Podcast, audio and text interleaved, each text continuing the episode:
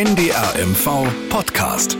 Dorf, Stadt, Kreis. Starke Geschichten aus dem Norden. Mit Annette Ewen. Und mit einem Thema, das auf den ersten Blick vielleicht nicht alle betrifft, gegen das wir aber alle etwas tun können. Denn Teile von Mecklenburg-Vorpommern befinden sich im Seuchenmodus. Und zwar der flächenmäßig zweitgrößte Landkreis Deutschlands, Ludwigslust-Parchim. Seit genau einem Jahr kursiert dort die afrikanische Schweinepest. Genau, und das Gebiet, was dort beobachtet und geschützt wird, das ist riesengroß. Das sind 120.000 Hektar.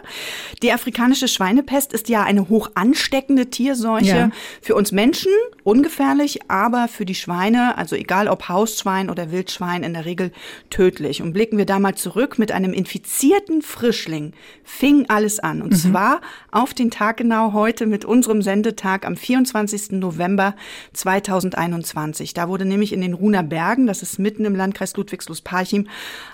ein toter Frischling gefunden. Und seitdem sind es 46 weitere Wildschweine genau in diesem Gebiet in Ludwigslust-Parchim, die bislang positiv getestet worden sind. So, Sie haben es gehört. Ich bin mal wieder nicht alleine hier. Das ist Franziska Dreves, die Expertin bei uns im Landesfunkhaus in Schwerin. Wenn es um landwirtschaftliche Themen geht, also alles rund um Tier, Pflanze und Wald, das sind deine Themen. Ich freue mich, dass du da bist. Herzlich willkommen. Sehr gern.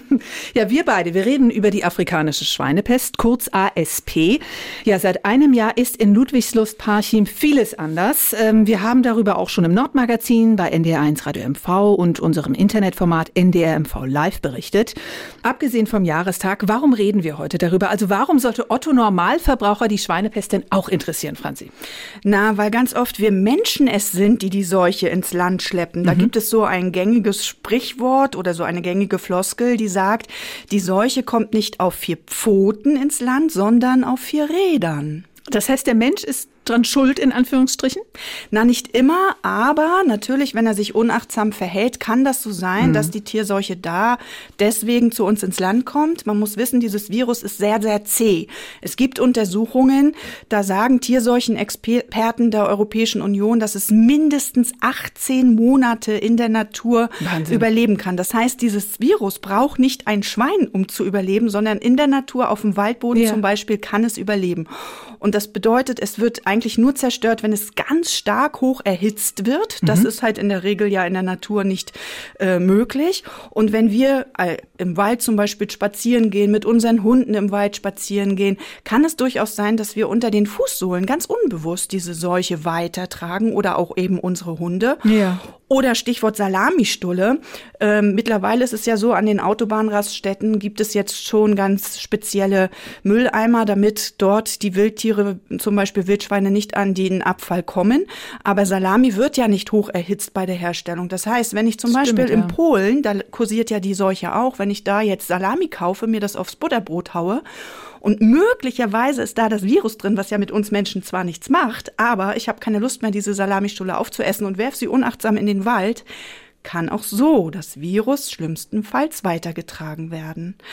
Und was auch noch für uns Menschen spricht, hier in Mecklenburg-Vorpommern im Landkreis Ludwigslust-Parchim oder auch im Landkreis Rostock. Ursprünglich ist ja da zuallererst die Seuche ausgebrochen. Ja. Ganz punktuell. Aber in einem Stall war das, ne? genau. ne? nicht im Wildtierbestand. Genau, in einem Mastschweinenbetrieb. 4000 Tiere mussten getötet werden. Und dann wurde drumherum das Umfeld abgesucht nach Wildschweinen. Und bis heute ist kein infiziertes Tier gefunden worden. Auch kein mhm. Kadaver, kein Knochen. Ähnlich die Situation in den Runer Bergen. Wir haben ungefähr so, ja, sieben, acht Kilometer weiter die brandenburgische Grenze. Aber es ist nicht erkennbar, dass es dort eine Wanderbewegung von infizierten Schweinen gegeben hat. Das heißt, das tote, infizierte Wildschwein lag dort in den Runer Bergen und deswegen glauben, vermuten äh, die Experten, dass es quasi ein punktueller Eintrag ist, der über uns Menschen dorthin gebracht wurde, die Seuche. Also das kann man nie, ja, ich glaube, das kann man nie auflösen. Aber die ja, Vermutung klar. liegt nahe. Mhm. So, und jetzt haben wir dieses Worst-Case-Szenario. Die afrikanische Schweinepest ist bei uns im Land. Es gibt diese Schilder, Sperrbezirk, ne? die mhm, sind so weiß genau. mit, mit äh, roter Schrift. Wann ist denn jetzt das letzte Tier gefunden worden? Also mit heute am 13. Oktober 2022. Okay, also, also schon ein paar Wochen fünf, her. Fünf, sechs Wochen sowas her. Genau, mhm. da wurde auch im Landkreis Ludwigslust-Parchim auch wieder in derselben Region das Tier entdeckt. Und es gibt natürlich strikte Vorgaben von der Europäischen Union, eben um zu versuchen, alles Mögliche zu tun, damit dieses Gebiet wieder seuchenfrei wird, weil auch da gibt es eine Regel. Eine Region, die betroffen ist, muss mindestens ein Jahr seuchenfrei sein. Okay. Also ein Jahr lang darf kein infiziertes Tier mehr gefunden werden.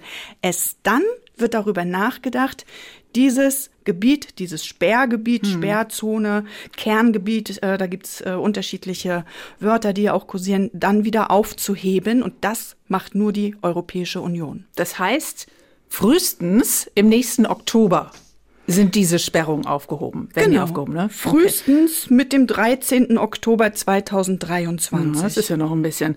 Und das ähm, hat massive Folgen für viele im Land. Du hast gesprochen mit einem Wildhändler, einer mhm. jungen Ökolandwirtin, die Schweine mästet, einem Landwirt und einem Waldbesitzer und natürlich auch mit der anderen Seite praktisch mit dem zuständigen Amtsveterinär und auch mit dem Landwirtschaftsminister Backhaus hast du gesprochen. Ja. Und sie alle haben eine Menge Probleme wegen der Tierseuche. Ein Jahr afrikanische Schweinepest. In Mecklenburg-Vorpommern ist die afrikanische Schweinepest erstmals bei einem Wildschwein nachgewiesen worden. Der zuständige Landkreis Ludwigslust-Parchim hat eine Sperrzone um den Fundort eingerichtet. Seit 2019 übt oder trainiert das Landratsamt diese solchen Situationen ASP. Der Tag X war da und aus meiner Sicht begann dort das Chaos. Seitdem ist es eigentlich ein bürokratischer Wahnsinn, zwei Schweine zu schlachten. Dann begann der Zaunbau, ohne vorher die Landwirte zu befragen. Alles, was hinter dem Zaun war, war nicht mehr zu betreten. Wir mussten zugucken, wie unsere Kulturen quasi verhungern. Es geht darum, seuchenrechtlich notwendige Dinge in Einklang zu bringen mit den Bewirtschaftern vor Ort. Und da ist die Betrachtungsweise meines Erachtens mangelhaft gewesen. Das ist einfach geltendes Recht, was wir halt auch einhalten müssen und ebenso auch die Betroffenen, so leid mir das auch tut. Also das sind keine Sachen, die wir uns ausgedacht haben. Alles emotionale Stimmen und mhm. Stimmen, die wir in dieser Folge noch hören werden. Äh, fangen wir mit der ersten persönlichen Geschichte an. Die Schweinemästerin. Franzi, wie heißt die Schweinemeisterin? Was macht sie und was hat sie für Schwierigkeiten? Von bürokratischem Aufwand ähm, habe ich da gerade was gehört. Genau, also das ist Anissa Spindler aus Drenko. Das liegt bei Manitz, mhm. nördlich im Kerngebiet, etwa fünf Kilometer von der brandenburgischen Grenze entfernt. Anissa Spindler ist Biolandwirtin. Sie hat immer um die 15 Schweine, die auch draußen leben dürfen. Und seit einem Jahr hat die 32-Jährige eben viel, viel Aufwand, vor allem bürokratisch dramatischen Aufwand, bevor sie ein Schwein schlachten kann. Die Schweine werden auf ASP getestet, geschieht über ein Landeslabor. Teilweise gehen Ergebnisse verloren und Frachtpapiere muss ich dann noch extra beim Veterinäramt anmelden. Den Schweinen müssen Blut, Blutproben entzogen werden, Anhänger müssen desinfiziert werden. Wir dürfen nur auf zertifizierten Schlachthöfen schlachten. Die Anhänger müssen auch versiegelt werden auf der Fahrt von meinem Hof zum Schlachtbetrieb. Und es gibt immer die Beschau durch meinen eigenen Tierarzt, dann die Beschau vor der Verladung durch, durch Amtstierärzte und ähm, dann vor Ort bei der Schlachtung nochmal eine Beschau. Oh, das hört sich wahnsinnig kompliziert an, ne? Ja. Und bei der Schlachtung gibt's ja auch Schwierigkeiten, ne? Ja, genau. Und das erklärt sich so. Vor der afrikanischen Schweinepest hat Anissa Spindler ihre Tiere zu einem biozertifizierten Schlachthof nach Brandenburg ja. gefahren. Das geht jetzt aber nicht mehr, denn dieser Schlachthof hat keine spezielle Zulassung, okay. darf also keine Tiere aus dem Seuchengebiet, also keine Schweine aus einem ASP-Seuchengebiet mhm. aufnehmen. So einen Schlachthof, den musste sich Anissa Spindler suchen, der liegt in Parchim, aber der hat keine Biozertifizierung. Das heißt, am Ende ist, das, das geschlachtete Fleisch, genau, ja. nicht mehr bio, sondern konventionell. Ah, und das bei dem Aufwand der Betrieben oder die Mühe, die das bedeutet, ja. ne, so eine Biolandwirtschaft zu haben. Wahnsinn. Hat sie denn da auch mal ans Aufhören gedacht, wenn so viel Mühe sie in ihre, ihre Schweinemast steckt und dann kann sie da noch nicht mal das Bio-Label drauf machen? Ja, hat sie. Das macht sie auch immer wieder. Aber man muss dazu sagen, sie hat einen eigenen Hofladen, vermarktet dort ihr mhm. Fleisch und sie setzt einfach auf ihre Stammkunden. Aber klar, bei all dem Prozedere denkt sie auch immer mal wieder ans Aufhören. Aber ich sehe die Schweine, denen geht's gut. Das Schwein hat bei mir auf dem Hof eine äh, zentrale Rolle als Resteverwerter, weil wir eine eigene Hofkäserei haben und äh, die Molke von den Schweinen verwertet werden kann, indem die einfach saufen und daraus Fleisch herstellen. Ohne die Schweine müsste ich die Molke eben entsorgen und da schließt sich bei uns im ökologischen der Kreislauf auf dem Hof. Ach, das hört sich nach einem sehr, sehr schönen Hof an, ne? der aber gerade im bürokratischen Wahnsinn versinkt. Genau, es ist landwirtschaftlich durchdacht, aber natürlich, da ist halt die Botschaft von Anissa Spindler, sie wünscht sich vor allem praktikablere Lösungen. Ihr ist natürlich klar, dass es EU-Vorschriften sind, die strikten Vorschriften, die da eingehalten werden müssen, aber mhm. sie wünscht sich da wirklich praktikable Lösungen für die Landwirte. Ich glaube, die Lösungen, die Landwirte äh, im Kopf haben und die der Landkreis da im Kopf hat, die sind unterschiedlich. Nichtsdestotrotz ist es aber so, dass äh, LandwirtInnen einfach weiterhin ihre äh, Berufe ausüben müssen auch wenn eine Tierseuche in einem Landkreis auftritt. Und worum geht es hier eigentlich? Geht es hier wirklich noch um Lebensmittelerzeugung oder geht es irgendwie nur noch um Kontrolle? So. Und für mich als Landwirtin geht es um Lebensmittel, ganz klar. Klare Meinung, die sie da vertritt, ne? Ja. Eine Schweinemesterin haben wir gehört und es gibt noch mehr Betroffene, wir haben es angesprochen. Kommen wir mal zum nächsten.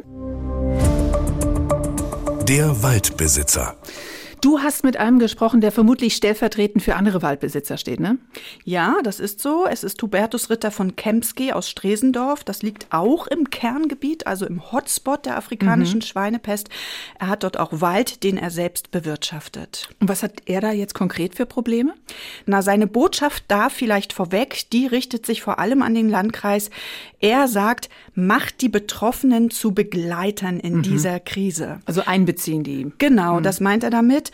Hubertus Ritter von Kemske engagiert sich auch in vielen Verbänden. Mhm. Deswegen ist er auch stellvertretend. Deswegen kennt er auch Probleme anderer Waldbesitzer, die in dieselbe Richtung gehen. Er engagiert sich zum Beispiel im Waldbesitzerverband von Mecklenburg-Vorpommern und er betont, die afrikanische Schweinepest ist ja nicht vom Himmel gefallen. Die ist ja nicht einfach so zu ja, uns klar. ins Land gekommen.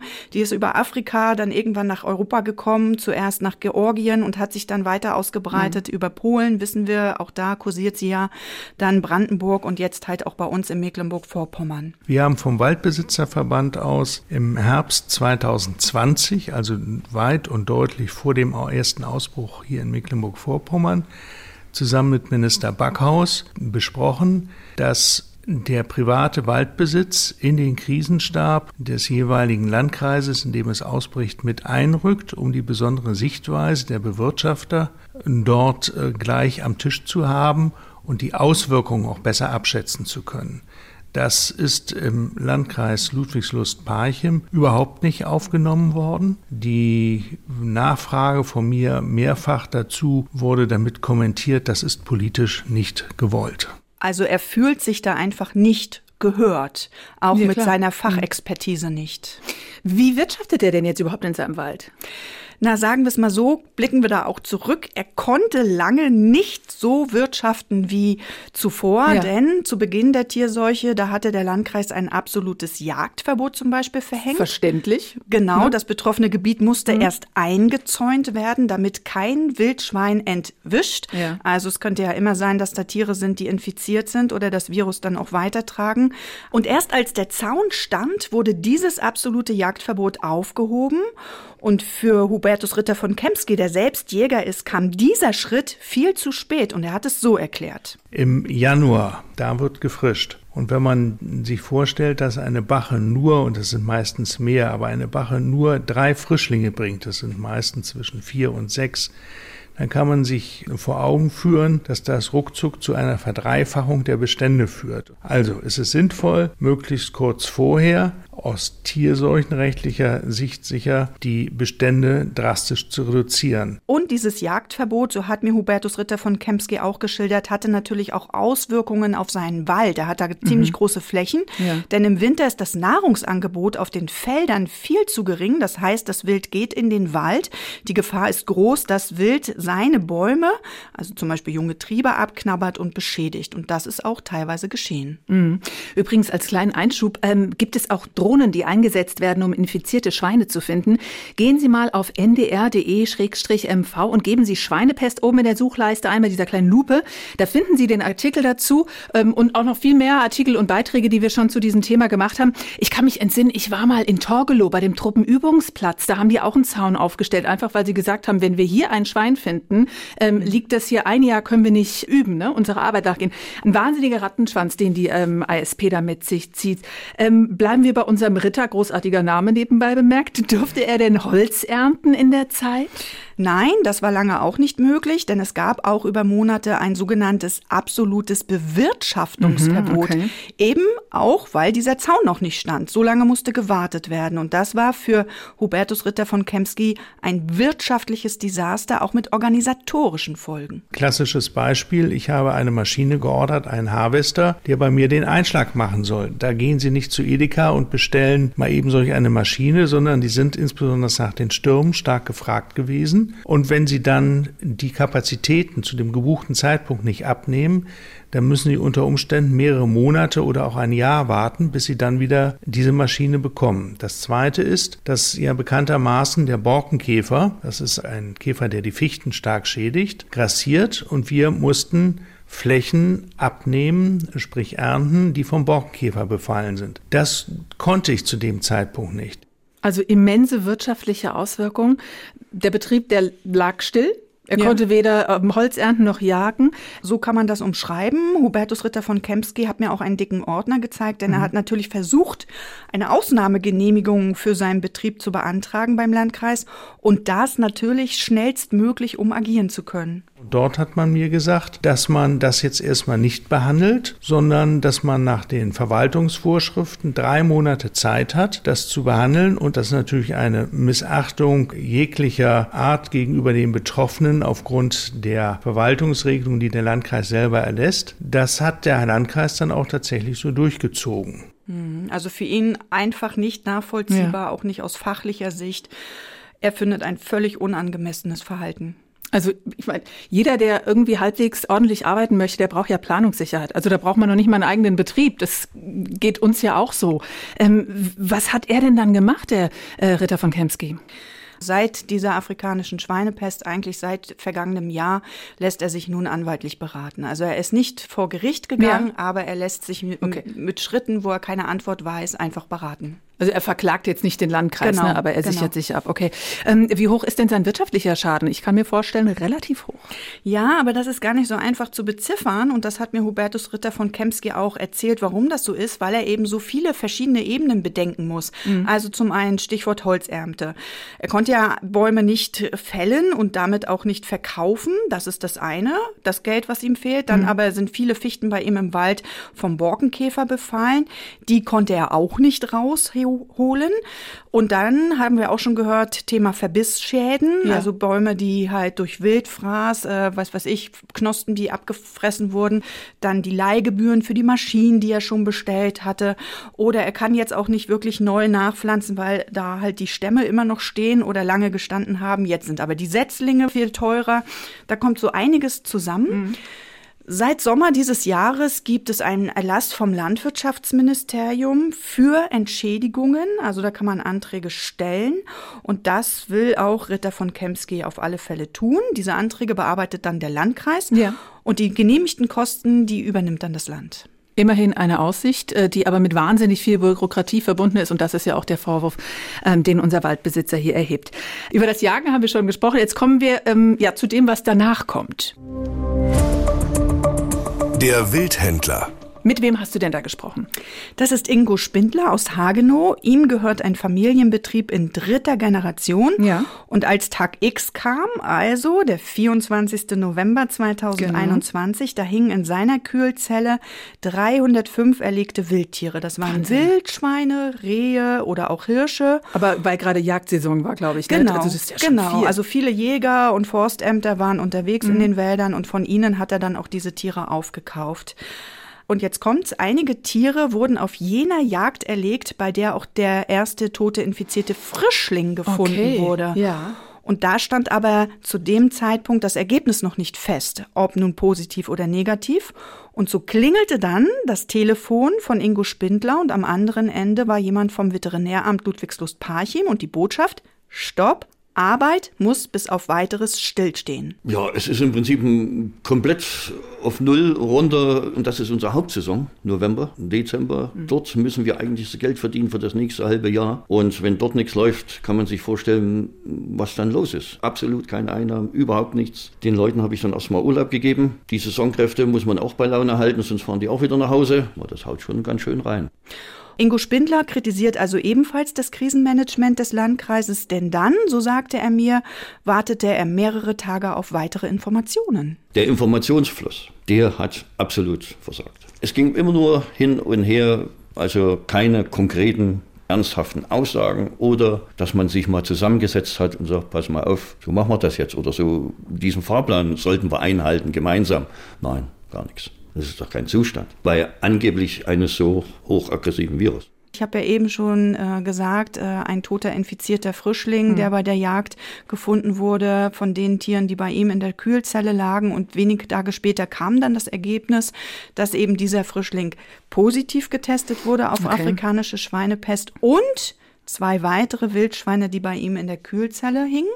Tür, ähm, er musste sämtliche Wildtiere aus seiner Kühlzelle entsorgen. Dafür Wegwerfen kam ein einfach, ne? Genau, dafür Ach, kam ein, aber ein spezielles Entsorgungsunternehmen, mhm. das anrückte. Und, so hat mir Ingo Spindler gesagt, die Entsorgungskosten, die muss er selbst tragen. Und das sind seiner Aussage nach mehrere tausend Euro in zweistelliger Höhe. Das wollte er natürlich nicht so hinnehmen. Er hat sich hm, einen klar. Anwalt genommen ja.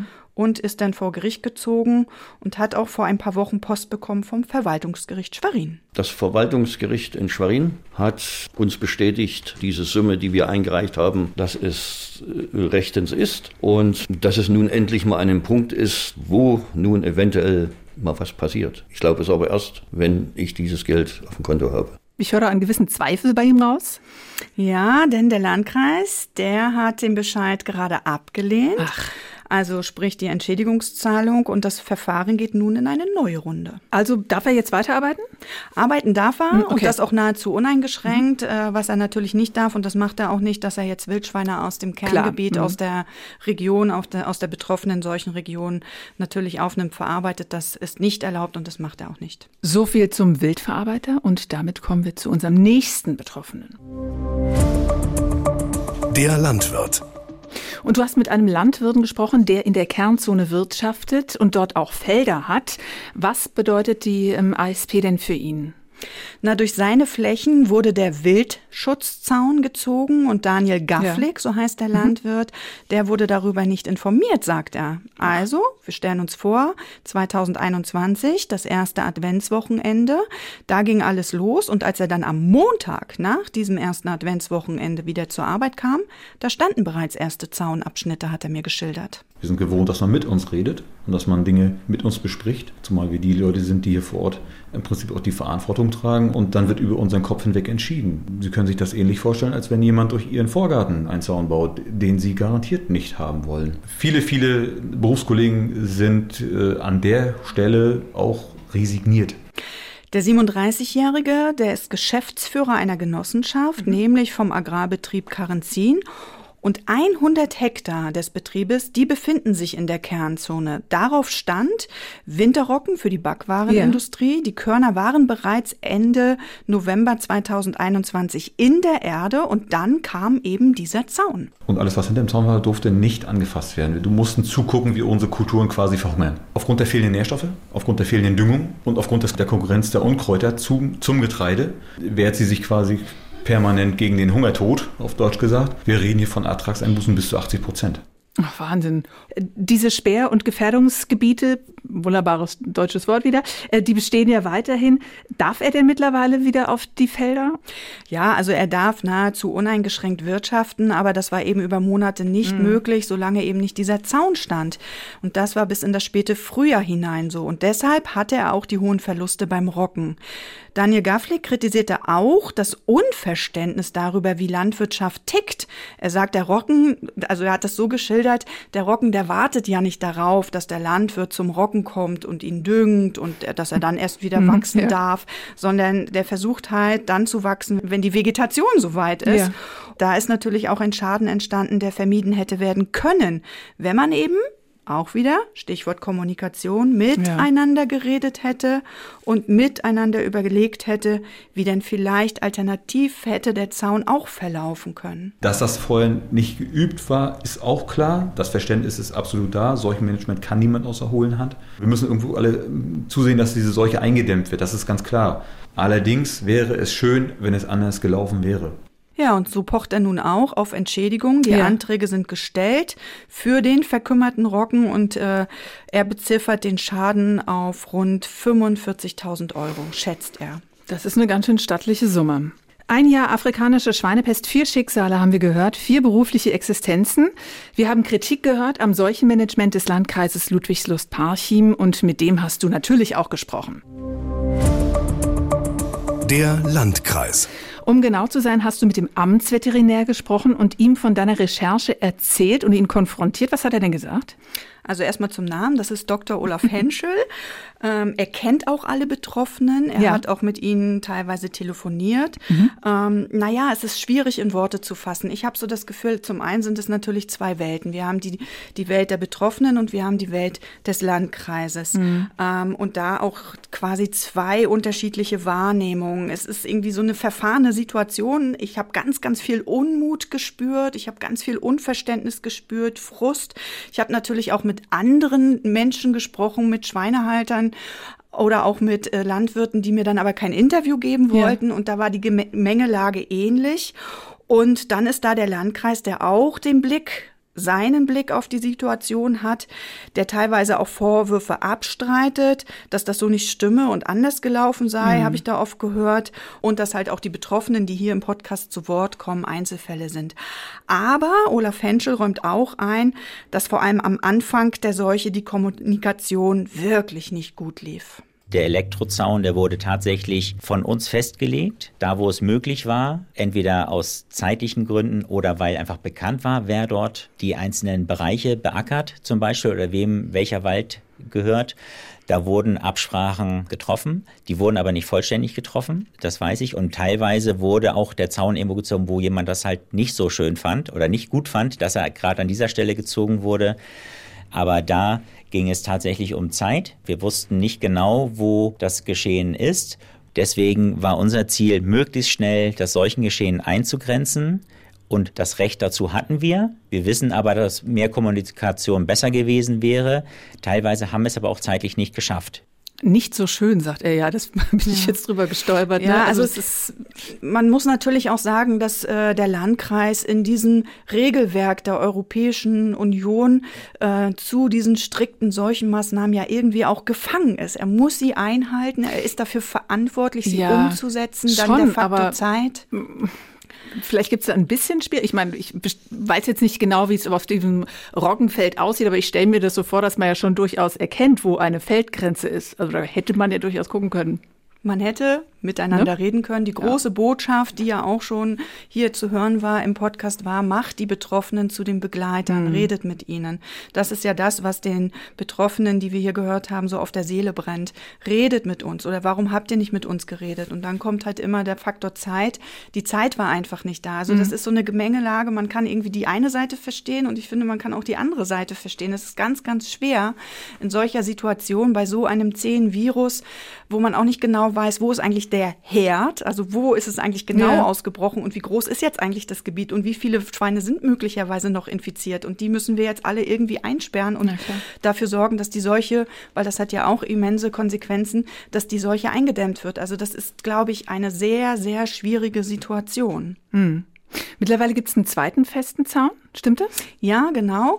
Ähm, der ist ungefähr so 135 Kilometer lang. Und okay. da hat auch der Landkreis mir gesagt, dass er wirklich mit jedem Betroffenen, also da sei wirklich jeder Meter mit den Betroffenen besprochen worden. So hat mir Dr. Olaf Henschel gesagt.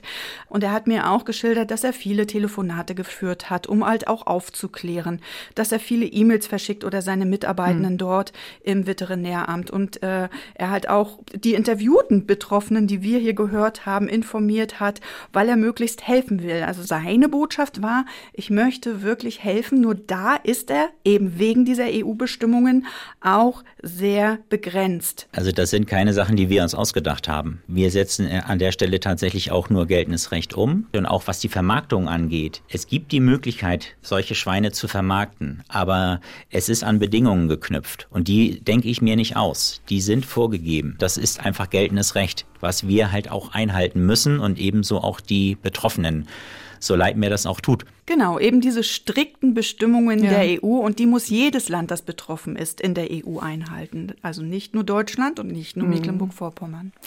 Also verhärtete Fronten, höre ich so raus. Die einen sagen so, die anderen sagen so. Und ähm, eine Einigung scheint nicht ganz so einfach zu sein.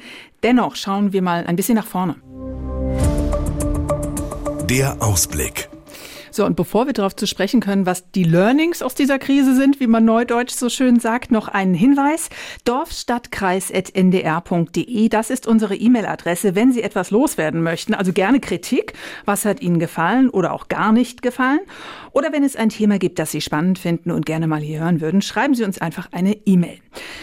Franzi, ja, was können wir alle lernen aus dieser Krise? Also vor allem, wie geht's denn jetzt nun weiter? Wir haben ja gehört, das Virus ist wahnsinnig zäh und kann über Monate in der Natur leben. Und Mitte Oktober ist das letzte Tier gefunden worden. Das wird uns noch ein bisschen begleiten, das Thema.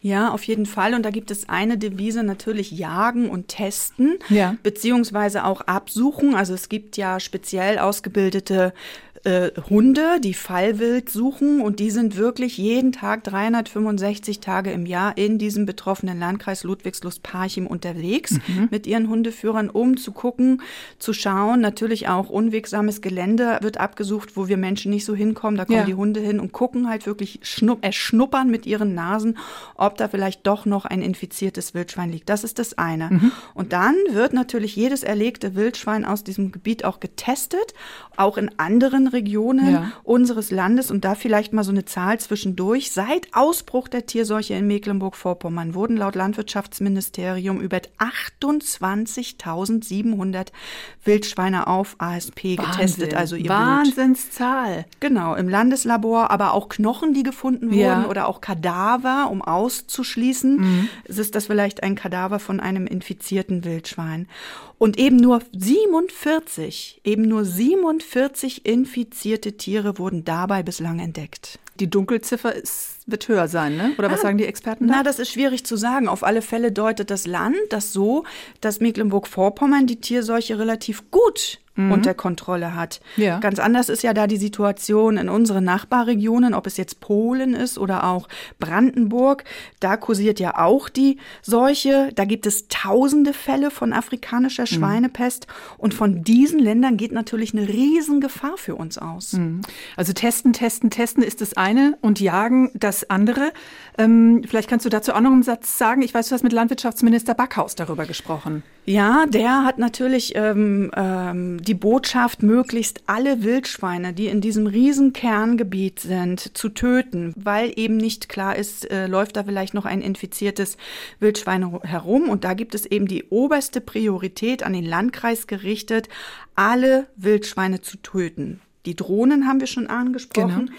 Spezielle Drohnen haben das Gebiet abgeflogen und so weiß man, äh, dass ungefähr noch 476 Wildschweine in diesem Gebiet sind und die müssen eben weg, sagt Minister Backhaus. Wir müssen diese Seuche eliminieren, sonst wird, wird das nicht aufhören. Irgendwann ist Schluss. Dass das Land die Kosten übernimmt, wenn der Landkreis und die Jägerschaft ihrer Verantwortung nicht nachkommt, diese Seuche zu eliminieren. Ich kann mir zum Beispiel vorstellen, dass wir gemeinsam mit der Jägerschaft, mit den Waldbesitzern äh, dort wirklich eine konzertierte Aktion machen. Wir haben im Übrigen für die Landesforst die besten Schützen, die wir haben. Das sind, wenn man so will, unsere GSG 9 gegen die Seuchenproblematik. Ich kann mir schon vorstellen, dass wir die mit einsetzen. Das sind Scharfschützen, die beherrschen ihr Handwerk. Oh, das hört sich ein bisschen unheimlich an, wenn er von Scharfschützen spricht, aber ich höre auch eine gewisse Ungeduld raus. Das scheint ihm nicht schnell genug zu gehen, oder? Ja, für ihn geht es wirklich nicht schnell mhm. genug. Man muss aber auch sagen, dass da auch äh, spezielle Jagden stattfinden. Also man darf auch nicht vergessen, dass die Jägerinnen und Jäger da auch ihr, ihren großen Beitrag zu leisten, dass diese afrikanische Schweinepest ja. sich nicht weiter ausbreitet. Weil ja eben über allem die große Gefahr schwebt, okay, jetzt haben wir hier nur, in Anführungsstrichen, Ludwigslust-Parchim, mhm. aber morgen morgen kann es dann auch schon äh, ein anderer Landkreis sein. Und was halt auch ähm, das Problem ist, es können ja auch infizierte Knochen oder Kadaver herumliegen. Die, dann haben wir Aasfresser, äh, ja. Greifvögel, die das mhm. infizierte Material weitertragen. Und dann bricht es halt schlimmstenfalls wirklich in einem anderen Landkreis aus. Oder noch viel, viel, viel schlimmer in einem Stall. Also dass Hausschweine getötet werden müssen, weil sie die sich müssten mit dann alle getötet werden. Ne? Mhm. Ja, auch das ist so vorgeschrieben. Und da dürfen wir nicht vergessen, dass ja die schweinehaltenden Betriebe schon jetzt sehr, sehr schwierige Zeiten haben. Und das zu erklären, warum, wieso, weshalb, ist eigentlich schon ein Thema für einen weiteren Podcast. Sind wir verabredet zu dem Thema? Okay, gerne. Stichwort Impfung. Ja. Gibt's sowas? Also, Oder forscht man da? Wie weit ist es da? Es gab schon mal die europäische Schweinepest, Ja. auch in Mecklenburg-Vorpommern, und da gab es eine Schluckimpfung. Und äh, als ich mit äh, Minister Backhaus, also mit unserem Agrarminister gesprochen habe, hat er halt auch genau davon wieder erzählt, dass er sich solch eine Schluckimpfung auch für die afrikanische Schweinepest vorstellen könnte. Im Zusammenhang mit der europäischen Schweinepest haben wir so ein Modell gefahren und die Schluckimpfung hat hervorragend funktioniert, dass wir gezielt auf die Rotten, die Wildschweinenrotten, die Gemeinschaft der Wildschweine zugehen und dort die Schluckköder auslegen. Und das gleiche Modell würde ich mir sehr wünschen, dass wir das für die afrikanische Schweinepest bekommen.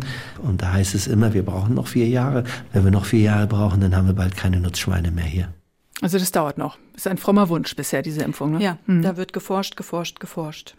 Ja, was können wir denn aber jetzt tun? Also jeder einzelne von uns, ähm, damit sich die afrikanische Schweinepest nicht weiter ausbreitet. Na, da wiederhole ich einfach meine Worte vom Anfang. einfach Obacht, also aufmerksam sein, nicht unachtsam sein. Ich hatte die Salamistulle angesprochen, also die einfach nicht aus dem Fenster werfen oder im Wald liegen lassen, weil da kann schlimmstenfalls das Virus drin stecken. Und ich habe auch am Anfang gesagt, das Virus geht erst kaputt, wenn es stark erhitzt wird. Und alle befragten Betroffenen dieses Podcasts, die wünschen sich, dass die Europäische Union vielleicht doch über ihre Vorschriften nachdenkt und diese hinterfragt, ob die wirklich alle so sinnvoll sind. Und da hat nochmal Biolandwirtin Anissa Spindler ähm, ja eigentlich ausdrücklich das umschrieben, warum das so wichtig ist. Von oben Vorgaben runter zu diktieren, es auf den Landkreis und, und die Landwirte äh, und da keinerlei Verantwortung zu übernehmen, was das eigentlich für jeden Einzelnen bedeutet, das ist nicht schön. Die, die EU-Vorgaben sind teilweise einfach, äh, sollen ja das Leben vor Ort absichern oder in der EU absichern und bringen meiner Meinung nach eher Unruhe und Unverständnis und sind, die sind nicht praxisorientiert, diese Verordnungen. Und Anissa Spindler hat noch einen Wunsch. Sie befindet sich ja mit ihrem Betrieb in der Kernzone, aber nördlich, da wurde bislang nur ein einziges infiziertes Wildschwein gefunden. Das ist damals, war auch am Anfang, das ist damals bei einem Autounfall ähm, ja verunglückt. Daraufhin wurde es auf ASP getestet, Ja. leider dann positiv, aber das ist der einzige Fall im Norden des Kerngebietes. Und deswegen wünscht sie sich, dass es für ihre Region jetzt Lockerungen gibt, also dass die Re- Restriktionen aufgehoben werden. Und genau darüber denkt auch der Landkreis nach. Das ist natürlich nicht so einfach, weil das kann der Landkreis nicht entscheiden. Das darf nur die EU. Also wird jetzt quasi ein Antrag gestellt, dass dort die Restriktionen aufgehoben oder zumindest gelockert werden. Wichtig dabei ist aber, dass es keinen weiteren Fall gibt. Wird die Schweinepest denn verschwinden oder uns immer so ein bisschen begleiten, deiner Einschätzung nach? Na, jetzt habe ich hier keine Glaskugel. Ich habe auch nicht die Fähigkeit. Ähm, ich fürchte aber, sie wird uns begleiten, weil wir haben halt auch diesen enormen Druck äh, von Polen. Da haben wir ja auch schon den Zaun aufgestellt. Da haben wir weitere Landkreise, die daran grenzen. Und äh, Polen hat halt einfach so viele Fälle, dass natürlich die Gefahr groß ist, dass das eine oder andere infizierte Wildschwein dann doch zu uns rüberkommt. Oder eben nicht, wenn dann nicht auf vier Pfoten, dann eben auf vier Rädern. Und da sind wir wieder bei Menschen. Also es ist wirklich ganz wichtig, auch wenn wir vielleicht keine Landwirte sind, auch wenn wir vielleicht keine Schweine halten, dass wir alle etwas dafür tun können, dass sich diese Seuche nicht ausbreitet. Und das haben wir getan. Ein Jahr afrikanische Schweinepest im Landkreis Ludwigslust-Parchim. Darüber habe ich gesprochen mit Franziska Dreves, unserer Landwirtschaftsexpertin bei NDR 1 Radio MV. Vielen Dank. Gerne. Und zu guter Letzt habe ich noch einen Tipp für Sie, wenn Sie ganz entspannt in den ersten Advent grooven wollen oder auch wieder raus, je nachdem, wann Sie das hören. Und zwar mit der aktuellen Folge von Jazz Time. Da gibt es jede Woche eine Stunde Jazz vom Feinsten. Und damit verabschiede ich mich. Mein Name ist Annette Even. NDR MV Podcast. Dorf, Stadt, Kreis. In der kostenlosen NDR MV App und in der ARD Audiothek.